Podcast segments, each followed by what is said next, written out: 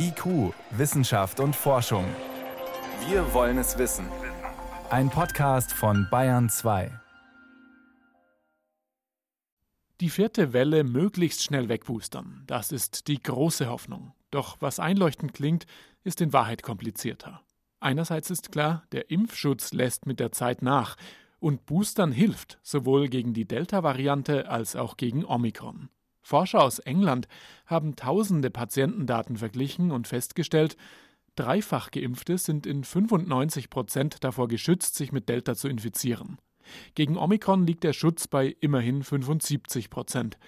Christoph Spinner, Infektiologe am Münchner Klinikum rechts der ISA. 75 Prozent sind nach wie vor ein guter Impfschutz und man muss dabei beachten, dass die symptomatische Infektion ja nicht mit den schweren Verläufen, Krankenhausaufnahme und Tod gleichzusetzen ist. Dreifach Geimpfte waren auch vor schweren Verläufen besser geschützt als zweimal Geimpfte.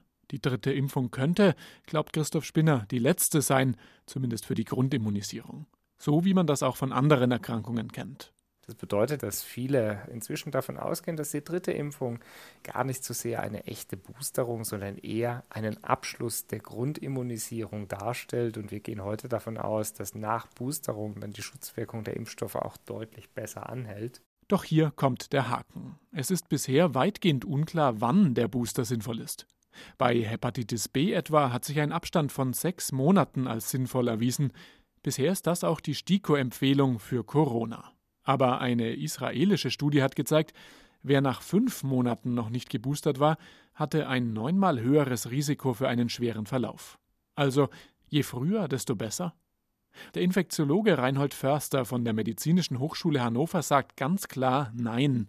Eine zu frühe Boosterung, wie sie etwa Nordrhein-Westfalen will, nach nur vier Wochen, könnte sogar von Nachteil sein. Was passiert ist, dass man im Prinzip eine breite Immunantwort nochmal verstärkt, aber keine hochspezifische Immunantwort verstärkt. Das Immunsystem und insbesondere die B-Zellen sind ja in der Lage, so einen Reifeprozess zu durchlaufen. Und das dauert einfach eine gewisse Zeit. Ein zu schneller Booster könnte dazu führen, dass unser Immunsystem diesen Reifeprozess nicht durchlaufen kann und wieder von vorne anfangen muss. Um dem Immunsystem Zeit für den Reifeprozess zu geben, plädiert Förster für einen Mindestabstand von fünf Monaten zwischen Zweit- und Drittimpfung. Die Europäische Arzneimittelagentur EMA hat sich zuletzt für drei Monate Abstand ausgesprochen, eine Einschätzung, die Infektiologe Christoph Spinner noch gutheißen kann. Ich kann mir gut vorstellen, dass wir wie bei anderen Impfungen eine Art Korridor erhalten, zum Beispiel zwischen dem dritten und sechsten Monat nach Grundimpfung für die Boosterung. Es gibt aber Menschen, wie zum Beispiel Organtransplantierte oder andere mit schweren Defekten des Immunsystems, die auf eine Doppelimpfung nicht ausreichend gut ansprechen, das heißt, die man also in jedem Fall früher boostern sollte. Bei ihnen kann der mRNA-Booster laut Ständiger Impfkommission STIKO schon nach vier Wochen gegeben werden. Von der STIKO nicht empfohlen wird dagegen der Booster für unter 18-Jährige, weil entsprechende Daten noch fehlen. Bei Kindern und Jugendlichen reichen aber erstmal auch zwei Impfungen, sagt die Immunologin Christine Falk von der Medizinischen Hochschule Hannover.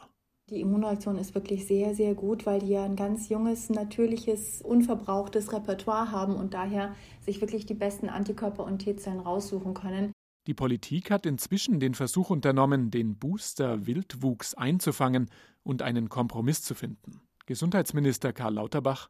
Eine einheitliche Regelung wäre natürlich sinnvoll. Nach vier Wochen macht die Boosterimpfung natürlich keinen Sinn.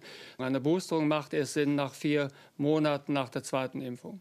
Ob die dritte Impfung tatsächlich die letzte sein könnte, das bezweifeln manche Wissenschaftler. Für die Grundimmunisierung vielleicht. Sie gehen dann aber davon aus, dass es noch zwei, drei Jahre mit Auffrischungen weitergeht. Gegebenenfalls mit dann angepassten Impfstoffen. Reinhold Förster glaubt, wenn dann die Durchseuchung breit und mit mehreren Varianten geschehen ist, dass man dann vielleicht tatsächlich die Impfempfehlungen wieder auf die Risikogruppen reduzieren kann sprich ähnlich wie bei der Grippeimpfung etwa auf ältere Personen.